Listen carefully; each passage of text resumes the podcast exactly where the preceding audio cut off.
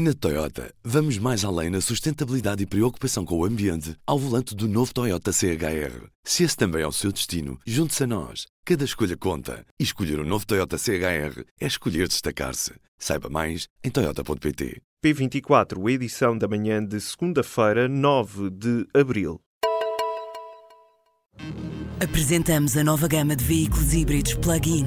Uma tecnologia que veio para mudar o futuro. BMW iPerformance.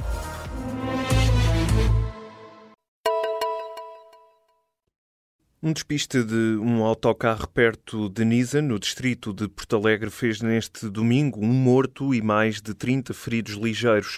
O autocarro vinha do sul de Espanha e transportava estudantes que regressavam a casa depois da viagem de finalistas do secundário. A única vítima mortal era um rapaz natural de Tortuzendo, no Conselho de Covilhã. As causas do acidente que resultou no capotamento lateral do autocarro ainda não são conhecidas, mas a proteção Civil adianta que o acidente deu-se com condições adversas numa zona com muita sinistralidade.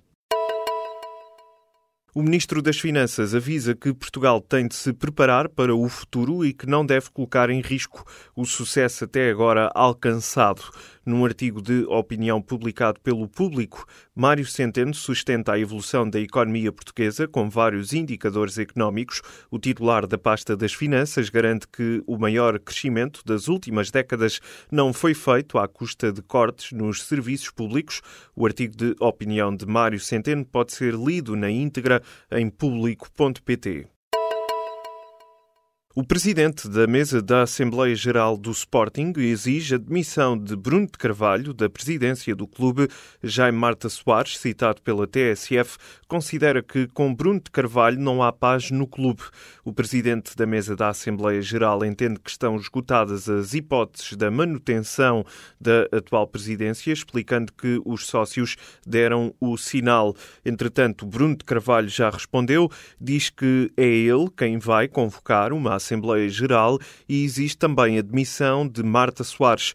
O Sporting entrou em campo neste domingo. Os Leões venceram o Passo de Ferreira por 2-0 num jogo em que foram audíveis as críticas dos adeptos ao presidente. Em 19 anos, duplicou o número de alunos ciganos no ensino obrigatório. No ano letivo 2016-2017, havia pelo menos 11 mil crianças e jovens de etnia cigana matriculados nas escolas. Apesar dos números, o insucesso ainda marca a vida de muitos alunos de etnia cigana. Quase dois terços dos inscritos no segundo ciclo em 2016 já tinham chumbado alguma vez, como mostra de resto um estudo do Ministério da Educação que será divulgado na íntegra nesta segunda-feira. Vai ser apresentado nesta segunda-feira o programa Aldeias Seguras, numa ação que envolve a proteção civil e as autarquias. O alvo são 189 dos 308 municípios portugueses, com freguesias onde há risco de incêndios florestais. As aldeias vão ter um plano especial que contempla a existência de planos de evacuação e locais de refúgio previamente estabelecidos. Será ainda indicado um oficial de segurança da aldeia que terá como missão missão transmitir avisos à população, organizar a evacuação do aglomerado em caso de necessidade e fazer ações de sensibilização junto dos moradores. Uma base aérea síria localizada nos arredores de Homs foi atacada durante as primeiras horas da manhã desta segunda-feira. De acordo com a televisão estatal síria, pelo menos 14 pessoas morreram na sequência do ataque. Fonte oficial dos Estados Unidos nega qualquer envolvimento. Já a Rússia acusa Israel.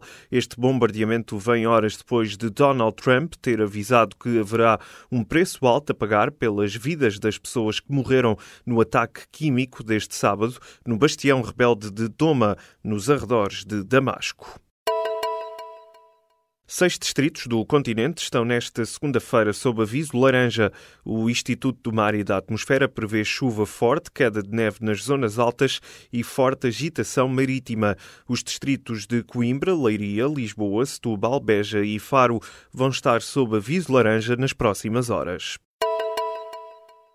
O Futebol Clube do Porto continua na corrida pelo primeiro lugar do campeonato. Os Dragões receberam e venceram o Desportivo das Aves por 2-0, com golos de Alex Teles e Otávio.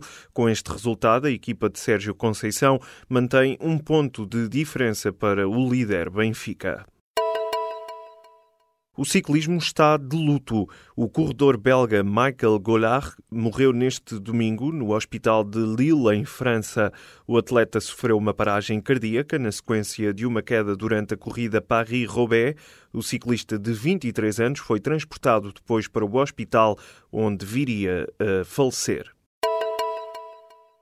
Na Toyota, vamos mais além na sustentabilidade e preocupação com o ambiente ao volante do novo Toyota CHR. Se esse também é o seu destino, junte-se a nós. Cada escolha conta. E escolher o um novo Toyota CHR é escolher destacar-se. Saiba mais em Toyota.pt.